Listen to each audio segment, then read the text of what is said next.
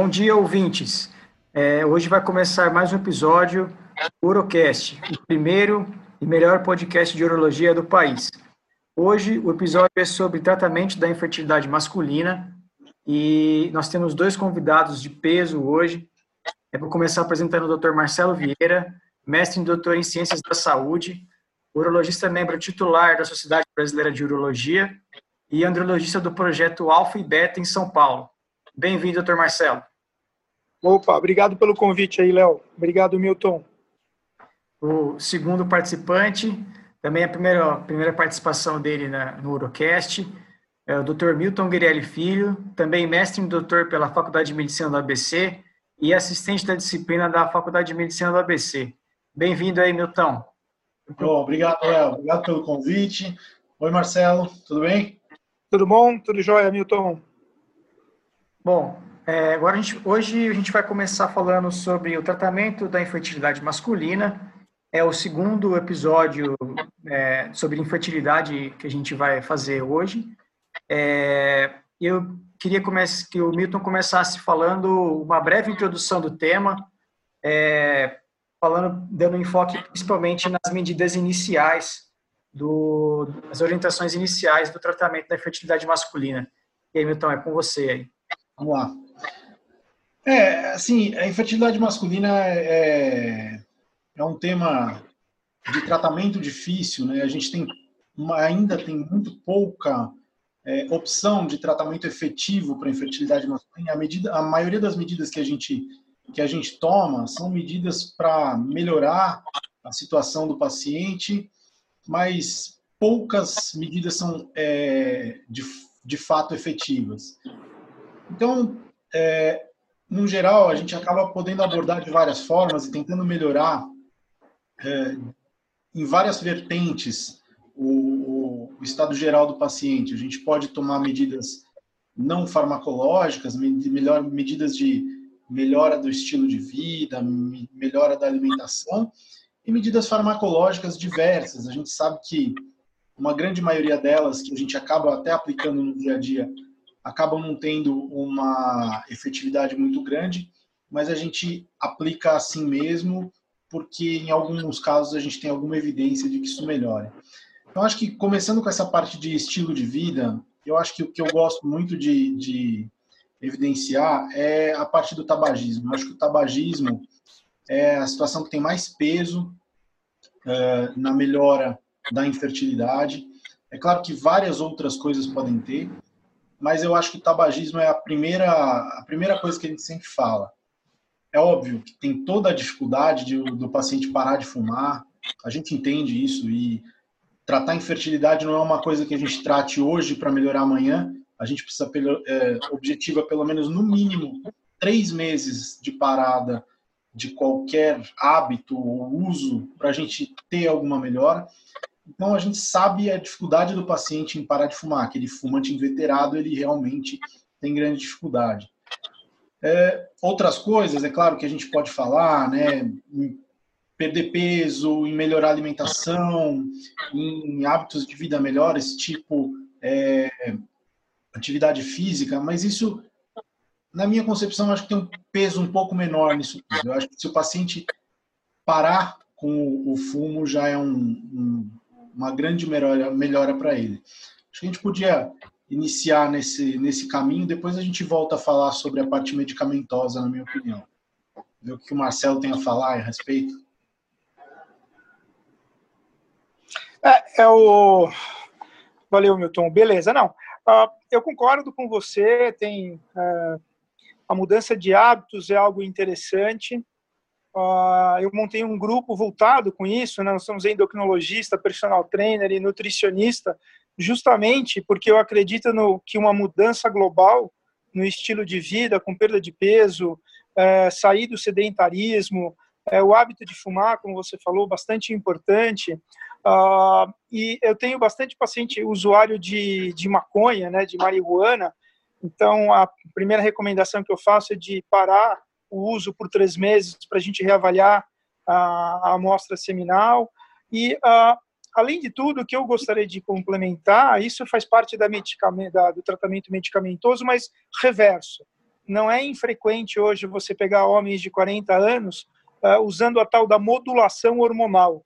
Uh, não sei qual é a experiência de vocês, mas são homens que querem ficar hiperanabolizados, uh, ou porque se sente cansado, ou porque supostamente quer ter um desempenho sexual melhor, ou uma, um aumento do, da libido, e procuram os profissionais que fazem esse tipo de, de, de tratamento, ou de modulação, melhor dizendo, esse tratamento é banido ou não aceito pela Sociedade Brasileira de Urologia e pela Sociedade Brasileira de Endocrinologia. Então, são práticas que não devem ser feitas.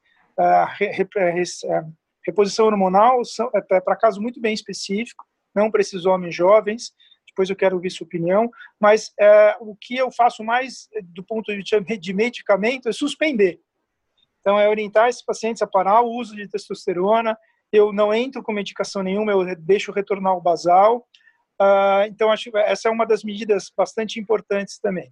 E hoje tem classificação para tudo, né, Milton? Hoje tem uma classificação do quão mediterrânea é a sua dieta. Não sei se você já leu a respeito.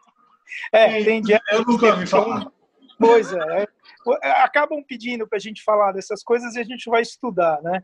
Então, quanto mais mediterrânea é a sua dieta, melhor é a sua fertilidade. Então, eu recomendo que vocês vão à Grécia, comecem a viver lá, comecem a viver lá, né, num, num lugar bacana, que a sua fertilidade vai explodir. É, é, é, brincadeira, mas assim, fertilidade, cada vez mais você encara o doente, ou melhor dizendo, o homem com infertilidade, como um, como um doente. Né? Existem já trabalhos mostrando, são trabalhos demográficos, mas mostrando que você tem aumento de mortalidade por câncer, uma série de outras doenças e ah, talvez a, a, visão do homem infértil no futuro vai mudar. É, que nós passamos a encarar ele como um doente em si e não só como portador de infertilidade. Mas essas medidas, é, digamos assim, é, higiênico-dietéticas, né, mais ou menos, quando a gente fazia na gastro, para quem tem a diverticulite, olha, para com isso, faz isso, né?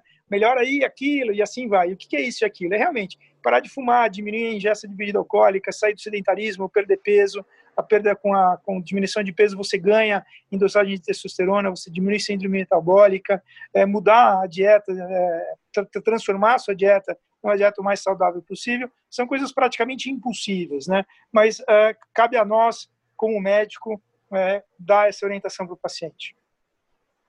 Excelente. É, acho que, é, inclusive, pegando o gancho dessa, dessa questão da saúde global do paciente infértil, é uma, é uma estratégia, eu acho que boa, para a gente começar a convencer o paciente que ele precisa de mudar o estilo de vida. Isso sempre que a gente vai é, expor para o paciente no primeiro momento é um, é um é, o paciente sempre vê isso com um pouco de, uma barreira, né? Assim, pô, mas mais um cara vai me falar que eu tenho que emagrecer, que eu tenho que parar de fumar, né? É, o, o Milton, eu conheço como é que atende, né? Queria perguntar para o Marcelo se tem alguma dica aí para a gente é, na hora da, do tete a tete com o paciente de, de convencê-lo a mudar o estilo de vida dele, deixar ele mais saudável e deixar ele mais mediterrâneo aí, como você disse. É, o, o, que, é, o que eu faço, Léo, é primeiro ter, o, ter os profissionais adequados para encaminhar, encaminhamento, todos voltados para o mesmo objetivo no mesmo lugar. Hoje, com esse negócio da pandemia, isso ficou meio louco, né? Porque o, o, o lugar pouco importa, né? Para nós três aqui, provavelmente quer estar cada um num lugar, né? Eu estou no Samaritano, não sei onde é que você está, e o Léo parece que está no consultório, no escritório, na casa dele. Enfim, mas oferecer, porque é muito simples, essa é uma experiência que eu tive de um, de um, de um, de um ai meu Deus de um check-up muito grande que eu trabalhei aqui em São Paulo, que você tinha uma série de recomendações. Aí você pegava o, o, o homem no ano, no ano seguinte com as mesmas recomendações. Então, se você não dá uma orientação para que ele siga. E além da orientação, alguém que o cobre por resultado, uh, isso não funciona.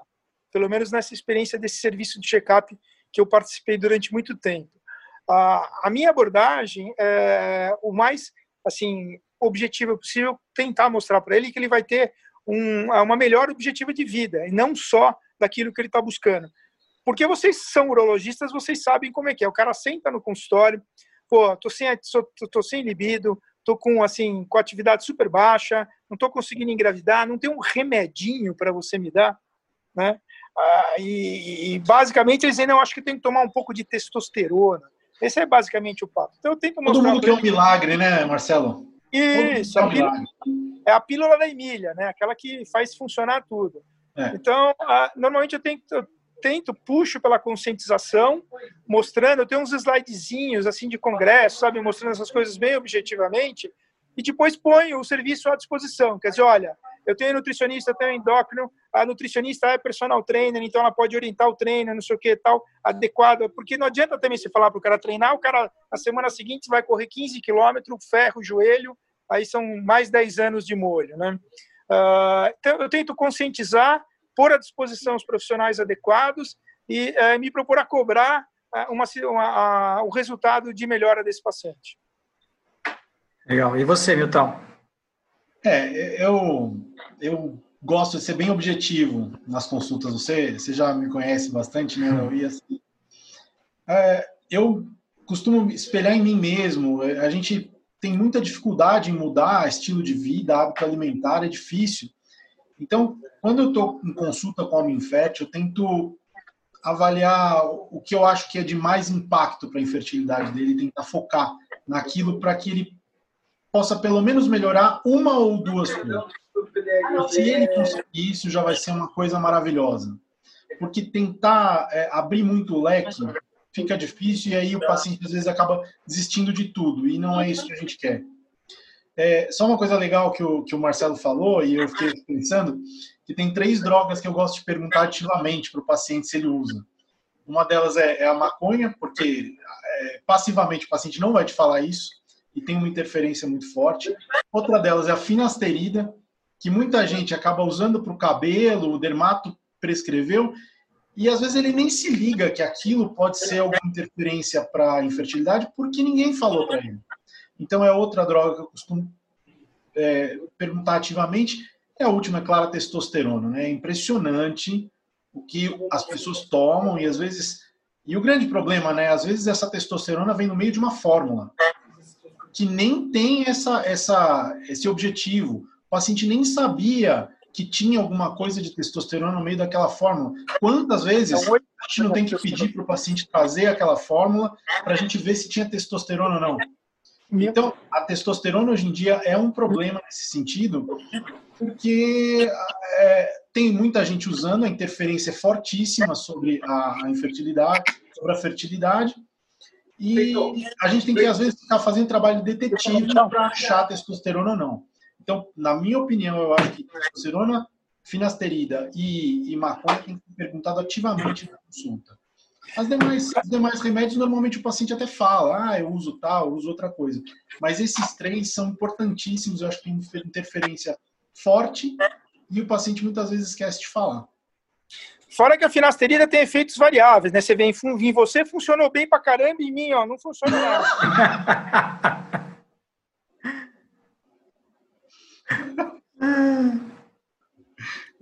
é, isso aí. Não, excelente. É, vou tocar um ponto polêmico aqui, no mínimo polêmico, né? A questão de antioxidante, né? É, Marcelão, você costuma é, prescrever antioxidantes? Você seleciona o paciente? Como é que é a sua abordagem em relação a isso aí? Puxa vida, isso é um tema que, assim, é, pedir minha opinião é, assim, pedir para eu levar a paulada de tudo quanto é lado, né? Porque eu, sabidamente, sou alguém que não... Sim, eu não levo muita fé em antioxidante. Então, suplementação vitamínica é, e medicação antioxidante para todo mundo, indiscriminadamente, é, eu não uso. E vou explicar por quê. Primeiro que eu não sei é, para quem usar. Quer dizer, eu até acho que, na minha opinião, deve ter um grupo pequeno que vai se beneficiar desse tipo de tratamento. Tá? Então, mas eu não sei direito quem é e a literatura não sabe direito. Quem dá, dá para todo mundo. Né? Você fala, ah, você pode dosar o potencial antioxidante do sêmen, ou os radicais. Então, pode, mas são métodos complicados, são métodos até hoje que são caros e a gente não consegue incorporá-los na nossa, é, na, na, no nosso dia a dia. Esse é o primeiro aspecto. E o segundo aspecto é, é que não é um tratamento final. Quer dizer, você não vai tratar, ó, você vai tomar essa vitamina aqui ou esse conjunto de vitaminas e você vai engravidar em casa. Então, esse é o tratamento final, o tratamento objetivo, tem tantos por cento de bom resultado, tantos por cento de gravidez natural. Isso, é, esses dados a gente não consegue passar para o paciente. Então, eu me sinto bastante desconfortável em relação a isso. São esses dois é, é, pontos. Ah, você pode medir fragmentação de DNA, dar dose depois, tá? Puxa vida, tem tanta, tantas outras coisas, né? Como é que a gente vai avaliar única exclusivamente isso? Então, de rotina eu não dou. Quando é que eu dou? Quando o paciente vem, assim, com muita insegurança, já ouviu falar, já por mais que eu tente mostrar para eles, uh, e eu não consigo convencê-los, eu acabo dando um, um, suplemento vitamínico naquelas doses também que são super variadas. Né? Se você for ver, e eu tive a oportunidade de fazer um peer review de um trabalho de um autor que defende muito o uso de, não só o uso, mas o diagnóstico, e o uso de o diagnóstico do potencial oxidativo do sêmen e, e a utilização de, de, de antioxidantes, é, eu fui na, no PubMed, e com essa mudança agora do PubMed, é, você consegue ver quando foi publicado o primeiro trabalho. Né? Então, vitamina, se publica vitamina e infertilidade, se você jogar no Mesh Terms, desde 1949. Então, bicho, quantos anos de estudo clínico com vitamina e infertilidade para é, não chegar a conclusão nenhuma. Então, nós estamos nós estamos com a metodologia errada, ou tem muita dose, ou a gente não sabe para quem dá. É por isso que eu acho complicado. Em janeiro desse ano saiu um trabalho prospectivo com o grupo controle aí de dois mil e tantos homens nos Estados Unidos, mostrando que a suplementação vitamínica não muda em absolutamente nada a qualidade seminal. Uh, por isso que eu acho que fica complicado você, como especialista, recomendar é, o tratamento com antioxidante como tratamento final para esses homens. Mas eu sei que é, isso é minha opinião, deixo muito bem claro, tá? E você, Bom, então? Marcelo, é, eu já vou te adiantar que aqui você não vai apanhar de ninguém. Você só vai, você só vai ganhar, você só vai ganhar seguidores aqui. Porque eu também tenho uma opinião muito, muito reservada em relação a, a, ao complexo vitamínico, aos antioxidantes no geral. É, claro, a literatura não é, não é, é objetiva em nenhum sentido em dizer que a gente deve dar é, a gente não observa na prática clínica uma melhora significativa. Então, o que acontece? Eu acho que é muito o que você falou. É um, talvez seja o primeiro tratamento medicamentoso que foi proposto para infertilidade, e o que acontece é que isso está arraigado na cabeça do paciente. Quantos pacientes não chegam para a gente e falam que se a gente vai dar uma vitamina ou não? Alguém já falou para ele que tem que tomar vitamina. E esse é o grande ponto. A gente está ficando por uma situação mesmo ali, é, digamos assim, social ali na, na consulta, em que a gente às vezes não consegue oferecer um tratamento objetivo, mas de certa forma o paciente quer aquele tratamento objetivo ou um tratamento qualquer. Então a gente acaba fazendo com a esperança de que vá melhorar alguma coisa, mas é, a prática clínica é muito ruim. Eu não, eu, eu acho que a gente tem que ser, tem que pensar também na economia do, do paciente, tem que pensar no gasto total com tudo. Eu acho que o tratamento de infertilidade, ele por natureza é caro, e você vai associar mais um gasto para o paciente, eu acho até injusto com, com o paciente você acrescentar mais uma droga que vai acrescentar um gasto, às vezes não é tão grande, não é tão grande, mas, poxa, para quê? Então, eu sempre, sempre fico muito é, muito incomodado de ter que dar o, complexo vitamínico. É, se eu posso fazer uma parte agora, Milton, sabe qual é o problema da infertilidade? Para fator grave masculino, 50% é, das causas são idiopáticas, então você não sabe por que, que o paciente tem aquela alteração e você não tem um tratamento efetivo. Ah, na minha opinião, isso que angustia os, os colegas que, que, ao lidarem com essa situação, se veem meio sem saída e acabam receitando que tem alguém que fala que funciona. Essa semana eu peguei um creme de testosterona, clomide 50 miligramas por dia, é, trípulos terrestres e um monte de vitamina. Isso porque ele é uma azospermia não obstrutiva pós-quimioterapia para linfoma, se não me engano, na infância. Então, quer dizer, gente, é, não, é, é um pouco de bom senso, né? Você vai estimular o que dentro desse testículo, que muito provavelmente tem uma plasia germinativa gerada pela quimio e pela radioterapia. Né? É, e lembrando que nessa turma aí dos idiopáticos, muitos desses caras provavelmente são genéticos. Então, é, que a gente ainda não consegue diagnosticar. Então a gente, na verdade, está tratando uma idiopaticamente ou, ou, empiricamente, desculpa, uma situação que às vezes é até genética e que a gente não vai melhorar em nada. Né? É.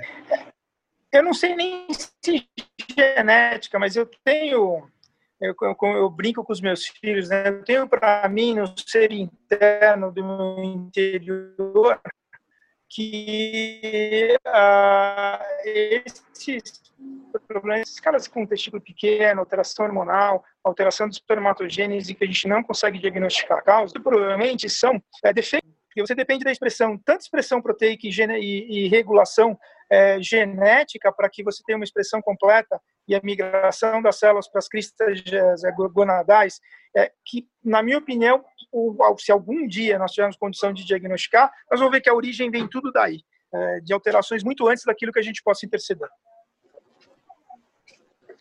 Concordo. Muito, muito bacana. É, sobre esse trabalho do, do, dos antioxidantes, eu acho que estava falando sobre o MOXIE Trial, né? É, é, muito interessante, é um trabalho bem elegante, né? Que não mostrou benefício, então, assim, fica, fica cada vez mais difícil é, defender os antioxidantes na, na, para a infertilidade, né?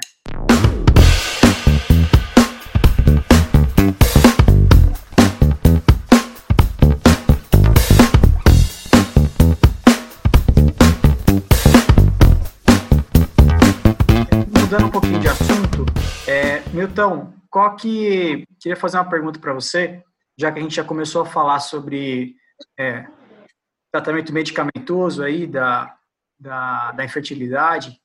É, qual seria um paciente que você acha que vai se beneficiar bastante do, do, do clomifeno? Qual seria, vamos supor, se a gente pudesse traçar um perfil assim geral do paciente, qual que seria esse estereótipo aí?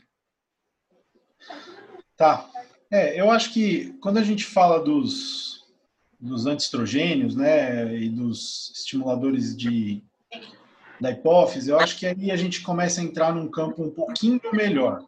Eu acho que eles o, o clomifene ainda não convence é, objetivamente, mas ele já é um pouco melhor. Ele talvez teria algumas indicações em relação a, aos antioxidantes.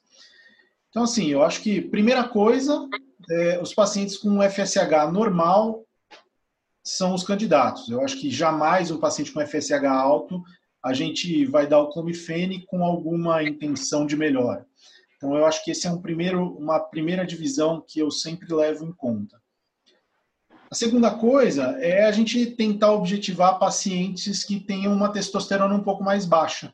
Eu acho que a gente tem alguma evidência de que o clomifene possa ajudar esses pacientes, e a gente sabe que testosterona é um dos motores da espermatogênese.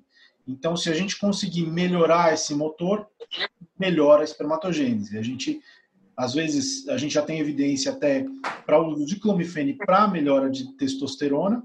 Alguns trabalhos mostram isso. E, consequentemente, para a espermatogênese, talvez isso tenha é, alguma vantagem.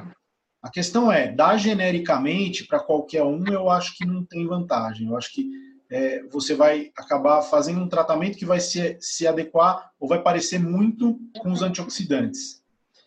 Focando especialmente no paciente que tem uma queda na produção espermática com FSH normal ou os pacientes com testosterona baixa, eu acho que esses pacientes vão se beneficiar do clomifene. E são essas populações que eu foco na hora de dar clomifene para a população infértil. Legal. Marcelão, é, você tem alguma preferência da, do uso? 50 dia sim, dia não, 25 todo dia? Como é que é, como é que na tua prática aí? O que, que você...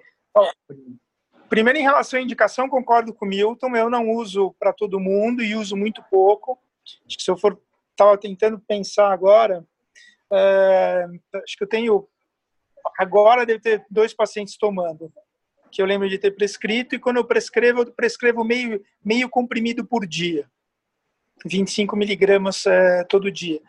50 miligramas de assim, de anão também é bem aceitável é, dentro disso. E o que o Milton falou, que a testosterona é o motor da espermatogênese, está corretíssimo, mas a gente tem que lembrar que é a testosterona intratesticular é, produzida né, no próprio testículo, que é a, a, concentração de testosterona no testículo ela é superior à da, do plasma em várias vezes. Então é essa testosterona. Não adianta você suplementar testosterona exógena de fora para dentro, que não, não vai funcionar, não vai ter o mesmo efeito, pelo contrário. Mas voltando ao clomifeno, é, exatamente da mesma maneira que penso exatamente igual o Milton. Nós tivemos até a oportunidade da, de uma reunião no ABC aí umas duas, três semanas atrás, doutor é, Ramazani, né, lá de Miami, fala, Ramazani, falando da, do uso da, do clomid numa situação muito específica, e agora com, parece com um indicador diferente que é a dosagem da progesterona em homens, né, é, algo interessante para a gente acompanhar aí nos próximos anos. Mas quando eu uso, eu uso meio comprimido por dia é, Léo? Não sei como é que o Milton usa.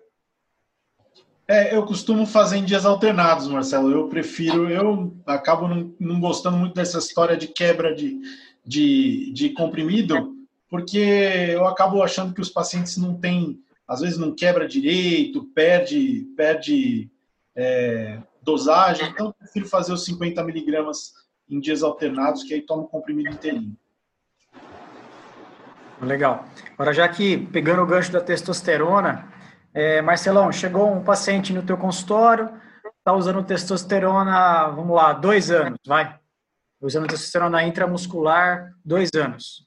Aí ele vira para você e fala assim, doutor, como é que como é que a gente vai fazer a partir de agora? Quero quero engravidar minha esposa. E o que, que você fala para ele?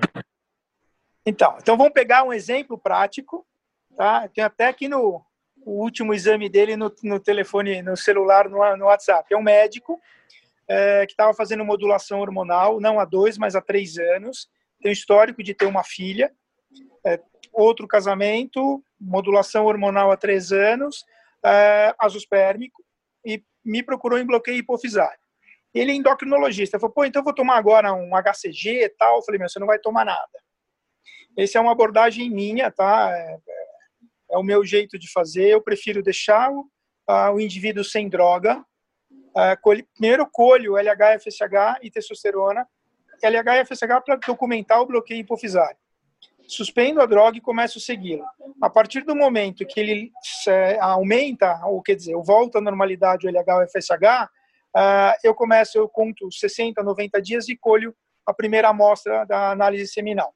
Tá? voltando ao normal, voltando as gonadotrofinas ao normal, beleza, eu começo a seguir o paciente de acordo com a qualidade seminal. Eu não adianto uh, o tratamento, não, é, não entro com, com com, com HCG nem nada.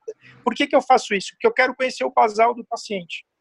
Eu não sei o que aconteceu nesse tempo que ele está tomando de droga. Se eu entro com HCG e não funciona, eu perdi em relação ao basal. Então, eu prefiro que o paciente esteja no basal para saber o que ele, qual é a situação dele, para depois, eventualmente, é, tentar algum tipo de estímulo se ele não responder, entendeu? Legal.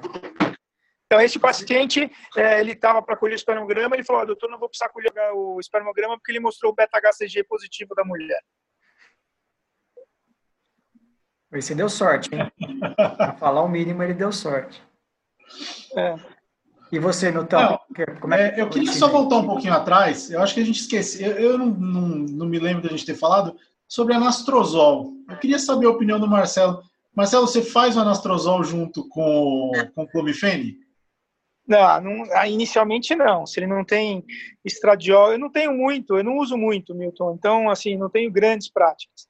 É, o que eu uso anastrozol ou letrozol, é, eu uso mais o letrozol é, a, e uso em dias alternados, né, um comprimido, e vou titulando ao aumento da testosterona.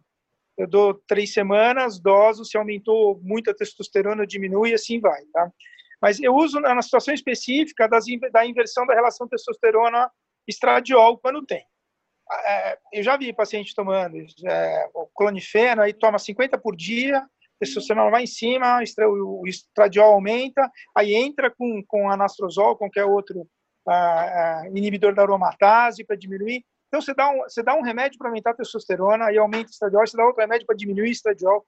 Eu acho que fica uma confusão, cara, fica uma salada. Quando os pacientes vêm para mim, assim, eu suspendo tudo, suspendo tudo. E aí espero voltar ao basal, depois a gente conversa. Mas é abordagem de cabeça dura, né? É, eu, eu falei porque eu, eu para o paciente mais obeso, eu gosto muito de dar um anastrozol junto. Eu acho que ele melhora o resultado é, do clomifene. Eu acho que, especialmente, lógico, né, quando tem o estradiol alto e tem a inversão do estradiol, eu sou bastante fã do, do anastrozol, do letrozol, enfim, eu uso mais o anastrozol. E aí eu faço em dias alternados também, o miligrama, também faço dessa forma. Mas eu quis voltar porque a gente não tinha falado, eu acabo prescrevendo os dois, é, os dois juntos com frequência. Quando eu prescrevo, lógico, também não é, é, muito frequente, mas quando prescrevo, eu gosto bastante de prescrever os dois juntos. Entendi. E qual, então, agora deixa eu responder, deixa eu devolver a pergunta, melhor dizendo. Qual é a tua resposta de melhora nesses pacientes uh, com anastrozol puro para tratar a inversão de testosterona no estradiol? A inversão a gente trata, não tem problema nenhum. Qualidade seminal, qual é a resposta que você tem? Não. É... Assim, não vou nem pedir números. Ruim, regular ou excelente? Ruim. Ruim. Ah, então tá. A gente consegue melhorar um pouquinho a parte hormonal, mas uh, o é. espermograma não vai muito para frente. Tá.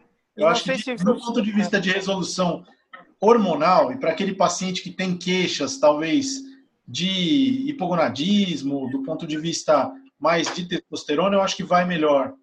Mas para o paciente infértil, realmente não, não é, traz então, uma, uma resposta muito legal.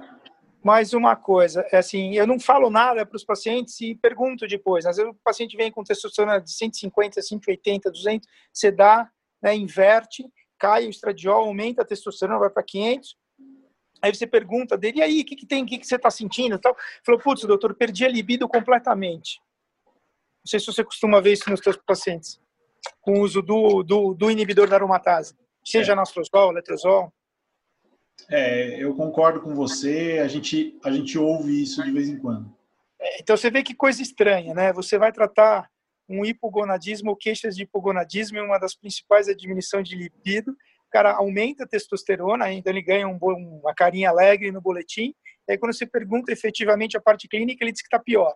Então, a gente não está fazendo nada pelo paciente, né? É, de, de fato. Mas como, como em muitas coisas de infertilidade, né? Você estava falando da testosterona, né, Marcelo? Que você, é. É, às vezes, o paciente está tomando e você para tudo, né? Eu, inclusive, atendi um paciente esses dias, muito engraçado também, é, essa história. Foi meu, me xingou? não, não. É, o paciente ele fazia um ciclo de testosterona todo início de ano.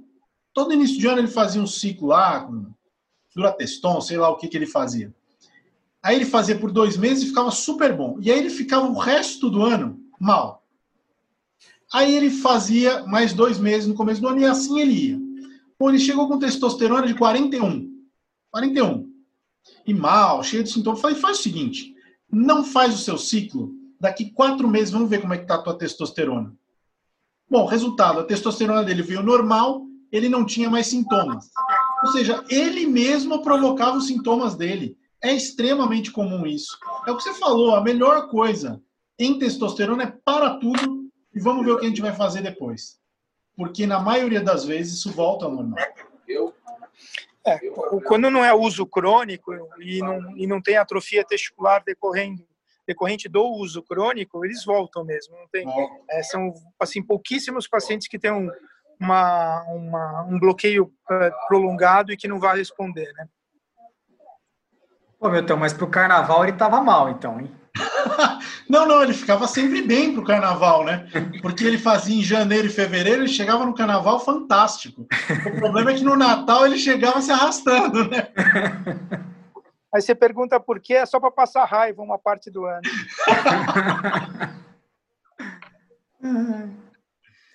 É, vamos lá, vamos continuar aqui. É, Marcelão, os pacientes aí, você pegou um paciente com hipogonadismo aí secundário, né? É, como é que é o teu manejo aí, o teu, é, teu segmento com beta-HCG e com FSH recombinante? Como é que você usa eles? Então, no hipogonadismo secundário, o dito hipogonadotrófico, né, quando você tem a falência, a, o hipogonadismo com falência pituitária, né, hipofisária, com LH baixo, FSH baixo, testosterona baixa. Uh, esses, na, na, minha opinião, esses são os os casos mais legais de tratar, pelo menos na minha experiência. Eu tenho um, é, assim uma, uma satisfação muito grande, primeiro quando diagnostica e com o resultado do tratamento, porque esses pacientes respondem muito bem é, com o uso de gonadotrofina em HCG. Nessa mesma reunião, eu sei que são esquemas diferentes, né? Mas eu entro tudo, tudo junto. Eu entro segunda, terça, segunda, quarta e sexta, 75 unidades internacionais de gonadotrofina é, subcutânea. E às quintas-feiras, uma, uma, uma HCG também subcutânea. Infelizmente, a gente não tem uma dosagem menor e a medicação que a gente tem de menor dosagem para dar duas vezes por semana, ela é mais cara. Então, dou uma vez por semana só é, a, a, dosagem maior de um determinado, uma determinada gonadotrofina. E isso funciona, para mim, tem funcionado muito bem. Ah, eu tenho meu, assim, minha maior satisfação agora até um paciente que está tratando de novo. É um paciente de, eu não lembro direito a idade, será 46 ou 45 quando eu tratei. É um tumor de hipófise operado, obviamente com testosterona, tomando desde os 20 e poucos anos de idade, que a gente entrou com gonadotrofina, ele demorou nove meses para responder, mas respondeu e hoje ele tem uma menininha de quatro anos, né? A tal da Sabrina. Então, é muito bacana essas coisas. Acho que essa é a única situação de infertilidade masculina e também reversão de vasectomia, varicocele, enfim, que você pode efetivamente tratar e, e curar o cara, né? Legal. E você entra sempre com os dois juntos? Então, eu sempre entro com os dois juntos. Eu sei que é, você tem regimes de tratamento de entrar com HCG, né, esperar seis meses, fazer a amostra, fazer um, colher a amostra de sêmen e ver como é que dá, e eventualmente depois entrar com FSH. Eu entro com tudo junto porque eu tenho uma resposta bem rápida. Na, assim, a grande maioria dos meus pacientes com três meses está é, tá com espermatogênese retomada, por isso que eu faço dessa forma. E é uma forma que eu, que, assim, eu aprendi a fazer dessa forma e venho fazendo desde que eu comecei a trabalhar com infertilidade. Então, acabo fazendo sempre. É, eu sei que tem considerações a respeito de tamanho de testículo, massa de testículo. Se o testículo for bom, ele vai responder só HCG, mas eu acabo entrando com os dois juntos. Legal. E você, Marcelo, você tem usado 5 mil por semana? 5 mil por semana. Eu faço exatamente assim, eu oriento o paciente segunda, quarta e sexta, 75 unidades subcutânea, e na quinta-feira 5 mil unidades subcutâneo também. Eu uso tudo subcutâneo. Eu não gosto de dividir ampola, Milton, porque se você for ler é. a bula, não pode dividir. Não pode. Se o paciente tiver qualquer complicação, é capaz de alguém te encher a paciência por causa disso, entendeu? É só por causa disso. Senão seria, teoricamente, seria melhor dividir em duas tomadas, né? Mas para tomar 250 microunidades lá, aquela outra dosagem, é muito mais cara a medicação, né? Sim. É, eu, eu, eu, faço um pouquinho diferente, é como eu te falo, é, é, é, como você falou, é a história de aprender de uma forma. Eu acabei aprendendo a fazer o HCG um pouquinho antes. Eu acabo fazendo três semanas do HCG, faço na mesma dose, 5 mil por semana.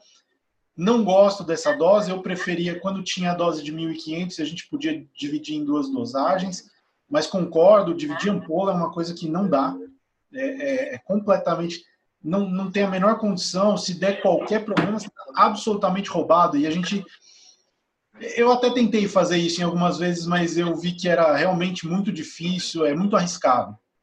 Então eu faço as três semanas de HCG, e depois entro com o, o FSH exatamente na dose de 75, três vezes por semana, exatamente igual. Legal. É, partindo agora para um outro tópico, a, da, a gente vai abordar a zoospermia não obstrutiva. É, Milton, o que, que você fala para a gente aí? O que, que, quais são os, os highlights aí da zoospermia não obstrutiva? É, a zoospermia obstrutiva, é, não obstrutiva, eu acho que é, é um caso mais complexo em, em, fertilidade masculina. Eu acho que é onde a gente tem que ter uma, os maiores cuidados e, de fato, onde o tratamento clínico vai ter os as piores resultados. É, então, eu acho que assim a gente tem que ter muito muito cuidado para lidar com esse paciente. Ele é um paciente que é um dos poucos pacientes que a gente não consegue tratar facilmente, como os outros óvulos espérmicos, que eventualmente, mesmo que não tenha um tratamento clínico, a gente pode oferecer a reprodução assistida com certa facilidade. É um paciente que já está bastante é, calejado, né? Muitas vezes ele já passou por vários médicos, ele já ouviu que ele não podia ter filho, ele está passando com você. Então eu acho que o cuidado com esse paciente é muito grande e a primeira coisa que eu procuro não fazer é dar falsa esperança. Eu acho que a gente tem que ser pé no chão com esse tipo de paciente e dizer para ele exatamente qual é a situação, o que a gente tem de possibilidade da melhora da, da, da espermatogênese e o que a gente pode fazer a partir daí caso não ocorra nada. Realmente, tratamento clínico para esses pacientes é uma situação que eu procuro não fazer. É óbvio que tem muita gente que pergunta, mas eu acho que se o tratamento clínico já não é legal para o paciente que tem a oligosospermia, imagina para a zoospermia. Então, cai na história de dar uma falsa esperança, de atrasar o tratamento de um paciente que a gente sabe que provavelmente não vai muito, não vai muito para frente. Então, esse é um primeiro ponto. O segundo ponto é, como eu falei, nessa linha de ser pé no chão, eu acho que é, é orientar o que vai ser feito e as chances adequadas, especialmente quando a gente fala em recuperação espermática. Então, essa primeira consulta, na minha opinião, é, com o azospérmico não obstrutivo, ela tem que ser muito calma, tem que ser muito pausada, tem que ser objetiva, é, para não trazer falsa esperança. Mas também não deixar o paciente desesperado, para que ele entenda que tem muitos outros homens na mesma situação e que é o nosso dia a dia. É, de fato, é o que a gente faz e é o que o urologista, é, é o caso que o urologista acaba tangenciando mais, em que a gente tem mais trabalho, em que a gente acaba tendo mais atuação. Então, é, por outro lado, é um trabalho, é um caso que a gente está é, bem acostumado. Então, eu acho que essas são as minhas considerações iniciais sobre a zoospermia não obstrutiva.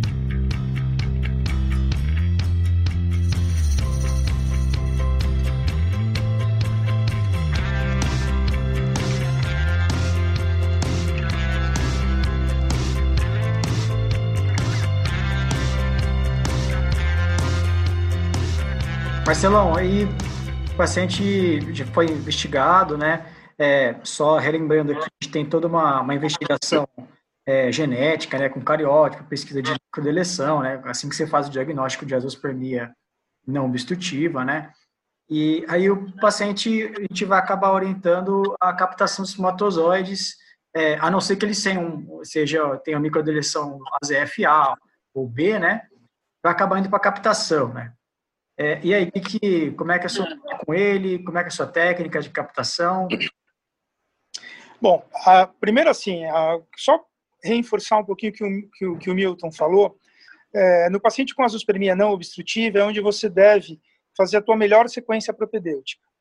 Na história, você faz diagnóstico se ele teve uma, uma orquite pós-parotidite, se ele teve é, testículo umedecido, criptorquidia, se ele fez químio, se ele fez rádio.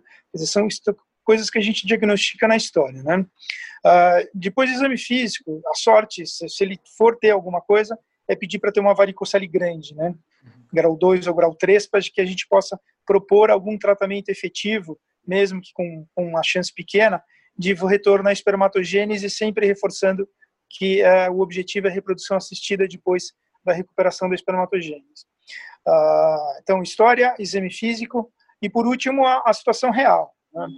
Eu comecei a trabalhar com infertilidade em 1997. Então, acho que a primeira recuperação que eu fiz em azospermia não obstrutiva foi em 98. E de lá para cá a gente vem aprendendo uma série de coisas, né? Então, uh, o Milton falou de chance. Eu, quando eu, eu tenho o paciente na minha frente no consultório, eu falo para ele, olha, você tem 12% de chance de ser pai biológico. Por que 12%? A técnica que eu uso é uma técnica que nós desenvolvemos, é o mapeamento testicular aberto, é um misto da técnica do Dr. Turek com a biópsia aberta, só que com algumas modificações. Ah, nós temos um trabalho publicado agora em, em maio desse ano, é, com essa técnica, mostrando que nós temos uma taxa de recuperação de 54%, é, é, uma taxa de recuperação do espermatozoide em 54% dos pacientes é, submetidos a essa técnica. Ah, isso é importante que o padrão histológico predominante é a parada de maturação. Então, realmente, pacientes que, que eventualmente têm uma recuperação difícil. E por que, que eu falo de, de 12%? Se nós tirarmos o, os primeiros casos que eu fiz lá no Pérola Byton e deixar só os, os casos do, do projeto Alpha Beta, eu tenho 58% de taxa de recuperação do espermatozoide. Desses 58%, o último levantamento que nós fizemos, nós tivemos 36% de taxa de gravidez e 22% de nascido vivo nesses indivíduos. Então, se você arredondar para 20, os 22, e 60, os 58, faz as contas, é 12%. Então, essa é a chance que eu dou para o paciente. Na primeira consulta, Milton, eu concordo que você precisa ser bastante atencioso e botar essas coisas bastante, assim, bem claras para o paciente. E eu, assim, eu fico muito satisfeito de poder colocar no meu resultado pessoal dessas últimas duas décadas de, de, de especialidade. Uh, uh, essa é a primeira coisa. Mas na primeira consulta ele sai tão besta da primeira consulta que ele não lembra nada. É. Aí quando ele volta com os exames de genética, com a investigação completa, aí você sente e você explica direitinho. Então, por exemplo, no meu site pessoal, que é o PAI, PAIH, que é o projeto de atendimento, é, programa de atendimento integral ao homem, eu tenho isso passo por passo para o leigo, incluindo um dicionário de infertilidade. Então, o que, que é recuperação do espermatozoide? O que, que é pré-embrião? O que, que é taxa de fertilização? Que aí eu, ele volta, eu peço para ele ler, aí a gente conversa de novo, aí ele vai ficando, vai diminuindo o nível de ansiedade. E tem gente que fala, pô, mas só 12%? Eu falo, é, agora você tem zero. 12% para quem tem zero já é alguma chance. Mas realmente é o, é o, caso mais complexo que nós temos e é bastante difícil chegar lá no final. Outra coisa que eu falo sempre: nós temos várias etapas a serem vencidas e em cada uma delas a gente pode ter falha. A gente pode não encontrar espermatozoide e acabamos por aí. Nós podemos encontrar espermatozoide e não fertilizar o óvulo. Pode fertilizar o óvulo e o embrião não evoluir. Pode evoluir sem embrião ruim. Pode ter embrião bom, transferir e não ter a gestação. Pode ter a gestação e pode ter abortamento. Então, a comemoração final é quando nasce a criança. Então, isso eu deixo muito claro para que ele possa entender que a todo momento você pode ter o cancelamento do ciclo com mau resultado. É, isso, isso eu acho difícil, é, trabalhando com, com infertilidade, especialmente com o azoospermio não destrutivo, a gente trabalha com um encadeamento de chances. E cada evento que a gente coloca, desses aí que você falou, a gente acaba perdendo uma, uma taxa de pacientes. E realmente, eu acho que a taxa que você falou, 12%, é, é muito o que a gente, o que eu particularmente procuro passar, é essa baixa chance. A gente vê os dois lados, né? A gente vê o paciente que chega é, achando que não tem chance nenhuma. Quando você dá um pouco de chance, ele se alegra. E por outro lado, aquele outro paciente que vem com aquela ideia da fertilização in vitro e das técnicas de recuperação que são fantásticas. E infelizmente, na prática, a gente vê que não é verdade. Que as taxas realmente ficam bastante restritas. É claro que alguns pacientes, né, a gente vê que os criptorquídicos hoje em dia têm umas taxas um pouquinho melhores de recuperação, os resultados um pouco melhores, mas aquele paciente que é o feijão com arroz nosso, que é o idiopático, esse paciente realmente é, a gente precisa ser muito realista com relação às, às taxas para esse paciente. Legal. E Marcelão, é, um último tópico aqui do, do podcast. Você faz terapia hormonal pré-recuperação pré dos espermatozoides? Caramba, bicho, acho que até vou botar a máscara para responder. é, esse é um tema que ganhou alguma popularidade a partir de 2013, com a publicação de. Acho que foi 2013, se não me engano, com a, com a publicação é, de dois. Assim, foram dois trabalhos, o do Niederberg, do Craig. Acho que o do Craig foi antes, acho que foi 2010 ou 2011, não lembro direitinho. E depois com o grupo do Peter Schlegel, com uma série grande de, de de, de estímulo, de hiperestímulo hormonal é, em pacientes com Klinefelter. É, e assim, é, eu vou come, começar respondendo a pergunta. Eu não faço estímulo hormonal com gonadotrofina e com, e com HCG. Por que, que eu não faço? É, vamos lá, isso é usando a literatura, porque eu não tenho experiência própria, por uma vez que eu não faço. É, o trabalho do Craig, quando ele compara um grupo histórico com taxa de recuperação de 30%, com, uma, com um grupo pós-estímulo hormonal é, de todo um esquema de tratamento hormonal com uma taxa de recuperação de 53%, e ele conclui pela superioridade estatística desse grupo com 53%, beleza, mas 30% de recuperação, de taxa de recuperação do espermatozoide é muito pequena. Talvez, eventualmente, isso esteja muito mais envolvido a experiência da equipe como um todo, tanto da cirurgia como do laboratório, que a gente sabe que isso é importante, é um crescente. Todo mundo já teve o dissabor de mudar a equipe de embriologista de um ano para o outro e ver que você precisa dar um sangue muito maior e insistir muito mais com elas para achar espermatozoide. Isso é questão de experiência. Então, tem esse primeiro fator.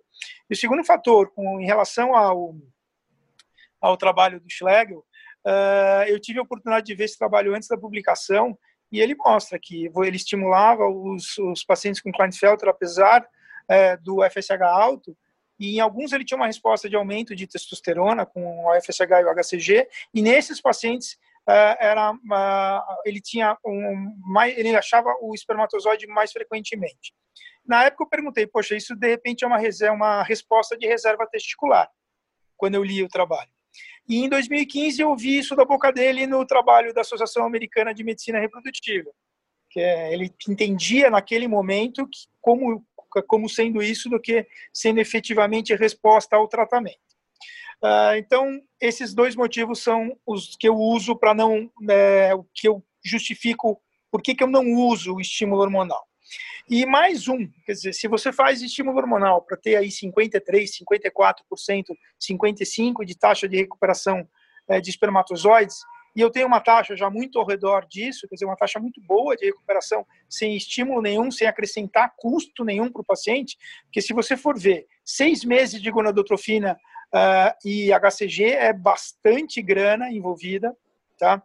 Para ter, assim, os resultados que a gente tem agora, eu falei isso no último congresso brasileiro, na plateia, e tem um colega nosso que disse, pô, você não quer melhorar? Eu falei, eu quero melhorar, mas eu não sei se eu vou melhorar, e eu vou provavelmente vou gerar um custo maior para o paciente, já numa situação de, de custo bastante elevado.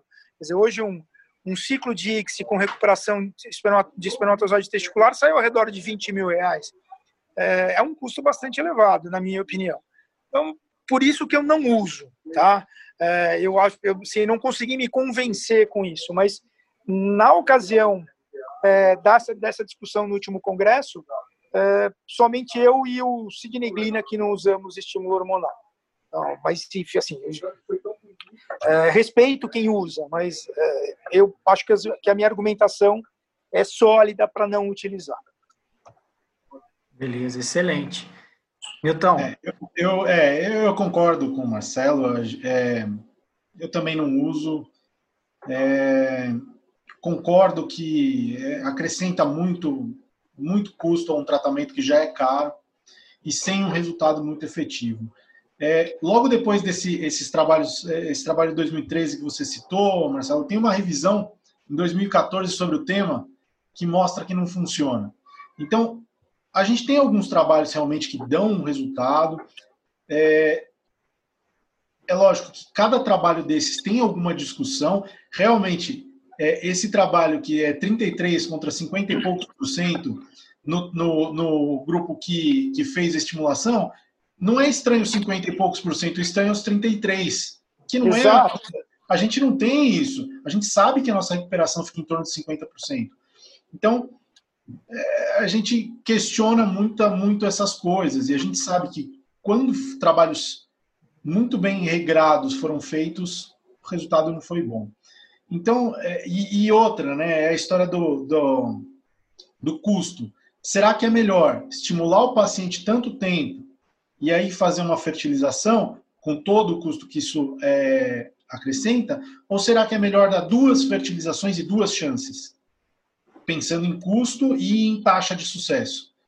É, é difícil dizer, mas na minha opinião, eu acho que fazer mais uma tentativa é algo mais efetivo do que ficar Tem. Tratando. Deixa eu ali. É, outra coisa, acho que gente, eu esqueci de falar, mas a gente, a nossa técnica de captação no tese, a gente faz uma técnica muito semelhante à tua, Marcelo. Na verdade, quando vocês publicaram, a gente viu que a, a nossa técnica é muito, muito semelhante.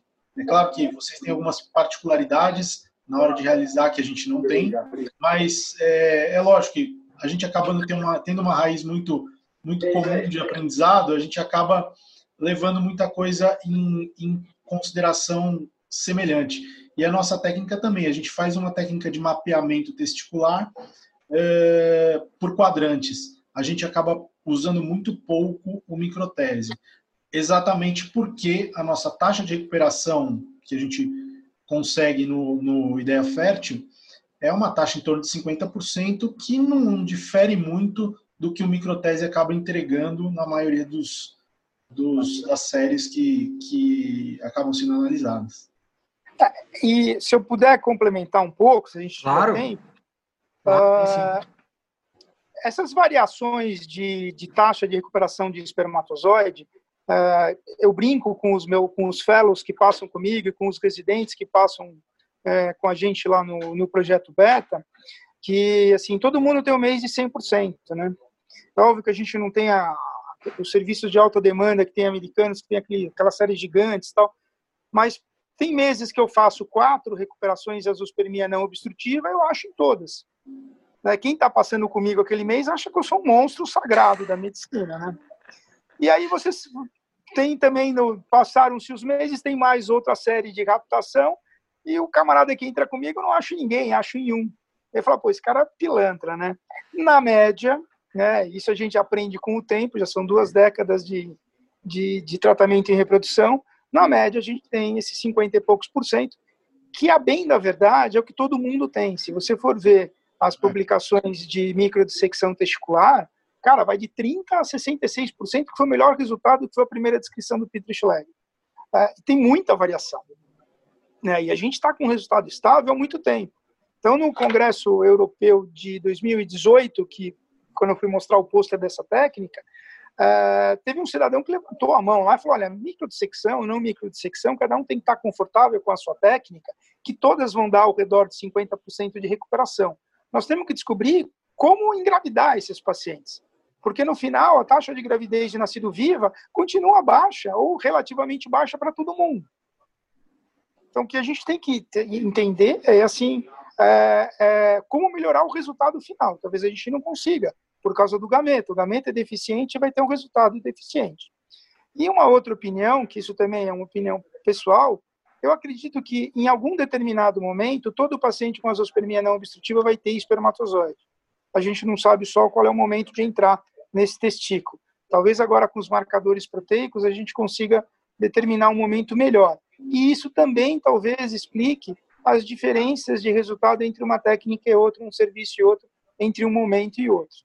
Uh, mas essa é uma opinião pessoal que, é, é, assim, é, é algo que eu falo para quem passa comigo, mas isso é baseado no, nas minhas caraminholas, quer dizer, é, isso é algo que eu penso, entendeu? Marcelo, uma pergunta minha aqui. Você sempre tentou TESA antes do TESE? Cara, eu comecei fazendo assim. Aí nunca dava certo. Para a zoospermia não obstrutiva é muito difícil. Quando é que eu faço TESA naso não obstrutiva? Eu fiz um mapeamento testicular, eu achei espermatozoide muito fácil, então primeira, segunda amostra a gente acha, e aí é difícil explicar para as pessoas, né? mas quantos milhões? Não, não é assim. No mesmo campo tem três, quatro espermatozoides, a amostra espetacular no campo de microscópio. Né? Então achei, o anátomo patológico veio lá, hipoespermatogênese não engravidou, na segunda tentativa eu tento uma, fazer uma tesa antes de fazer a tese, entendeu? E eu tenho tem um paciente que me marcou muito porque ele engravidou na segunda e engravidou de tese. Ele falou, pô, doutor, foi muito mais fácil da segunda vez. Eu falei, sim, mas é que eu já tinha a primeira vez de aprendizado, né?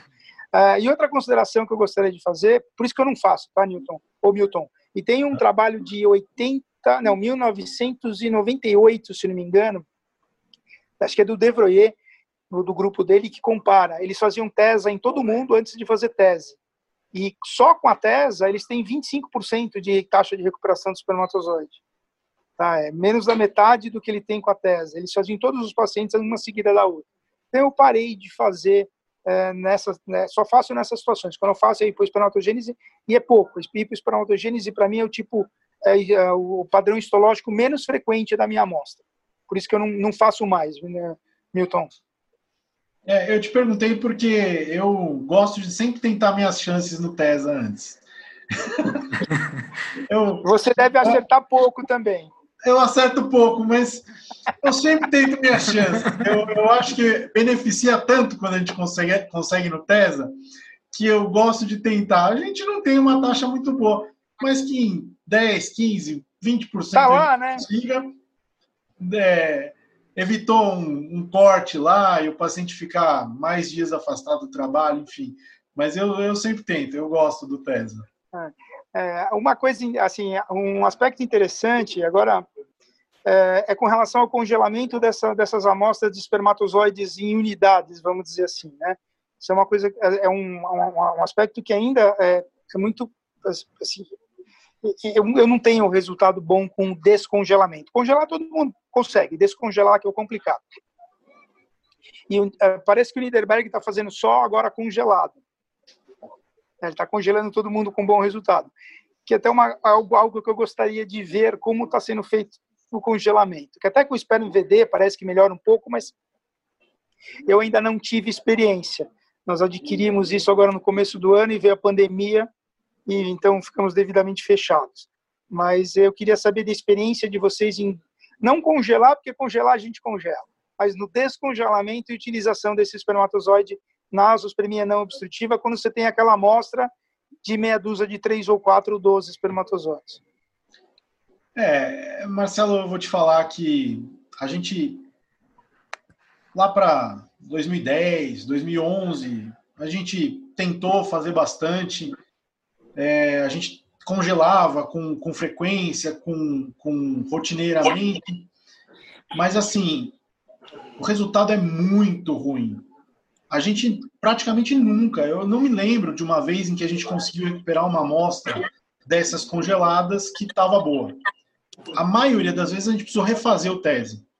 Então, eu acho que desde, eu vou te falar, acho que 2012 a gente não congela mais a não ser que a amostra seja fantástica, o que é muito difícil na não obstrutiva, e aí realmente sugere que talvez fosse um paciente de azospermia obstrutiva que acabou é, não sendo diagnosticado anteriormente, mas, via de regra, eu não peço nem para congelar, muito naquela linha de que acrescenta custo para o paciente no congelamento, acrescenta complexidade e não vai, não vai entregar resultado. A chance de achar esses espermatozoides na, na, minha experiência, no que eu vi naqueles anos em que a gente tentou fazer isso, foi péssimo. A gente acabava refazendo tese na grande maioria dos pacientes. Ah, exatamente. Essa experiência que eu tenho também de início, é, num serviço onde eu só podia tratar o paciente se eu encontrasse espermatozoide. Eu fazia a tese prognóstica, é, congelava a amostra e depois tinha que refazer a tese no dia da aspiração ovariana, com raras exceções. Eu também tenho essa mesma experiência ruim uh, e eu espero que a gente consiga mudar isso aí no futuro. Oh, legal. Foi... Léo, essa, esse é um, é um podcast para urologistas, né? É sim. É sim. Pô, cara, se eu pudesse deixar uma mensagem final não, as considerações finais são agora. Fica à vontade. Pô, bicho, então desculpa, ejaculação precoce, vou tomar um Donarém. não, se eu pudesse deixar uma mensagem final, é, para quem não mexe com infertilidade, é, ou pelo menos não tem menos pacientes de infertilidade, é que para frente a um paciente com azospermia não obstrutiva, nunca encerre a chance desse paciente, nem fale, olha, para você é só adoção, é, e não tem jeito de você pai, não sei o que, tal, tal, tal. Porque as chances são pequenas, mas elas existem. Tanto é que a gente propõe o tratamento. Se não, for, não tivesse chance, a gente não, nem entraria com essa proposta para o paciente. Né? Porque isso traumatiza muito aquilo que o Milton falou no começo. Então, para que não, é, não termine com as esperanças do paciente, nem feche o prognóstico é, no, só na avaliação do, é, inicial do espermograma, que é o que é, a grande maioria da gente faz no, na, na, na primeira consulta. Excelente. É, mas então, considerações finais aí do podcast. Eu acho que a gente falou muitas coisas, né? Eu acho que a gente considerou muitas coisas, mas eu, se eu tiver que dar uma mensagem final, acho que para o urologista geral, é com relação ao uso de testosterona. É, realmente, quando o endocrinologista ou o nutrólogo ou qualquer pessoa prescreve testosterona para um paciente, eu até entendo que ele às vezes não pergunte para o paciente se ele quer ter se ele quer ter filho ou não. Mas às vezes a gente vê os próprios urologistas fazendo isso. E isso é complicado. Porque quando o urologista dá testosterona para o paciente, às vezes até com intenção de melhorar o espermograma, é complicado. Do, do lado de cá, do, do, do médico especializado em fertilidade, a gente fica sem defesa, a gente não tem nem, nem como, como explicar o que foi feito, porque realmente não tem fundamento isso. É um, é um erro conceitual e eu acho que a gente tem que reforçar isso mil vezes. Ah, mas porque 98% dos urologistas sabem disso? Sim, mas talvez a mensagem seja para esses 2% que eventualmente fazem esse tipo de coisa e que é, é, é extremamente lesivo, o paciente perde tempo, é, tem que ser tratado novamente e às vezes por uma coisa que causou a lesão. Então, minha mensagem final, eu acho que é a respeito de testosterona, eu acho que principalmente para o urologista, vai dar testosterona? Pergunta antes. Quer ter filho? Encerrou a prole? Ah, não quero, não, tô ciente dos problemas, tudo bem aí vai para frente. Mas, olha, puxa, é, não, eu quero ter filhos, então, então para. Põe o pé no freio, encaminha para o médico de infertilidade e depois, no segundo momento, repõe testosterona ou faz a modulação hormonal, enfim, é, e todas essas maluquices de hoje em dia. É isso aí. Legal.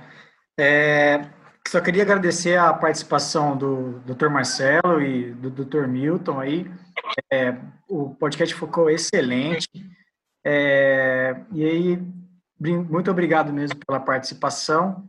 É, meu nome é Leonardo Monteiro e esse foi mais um episódio do Urocast.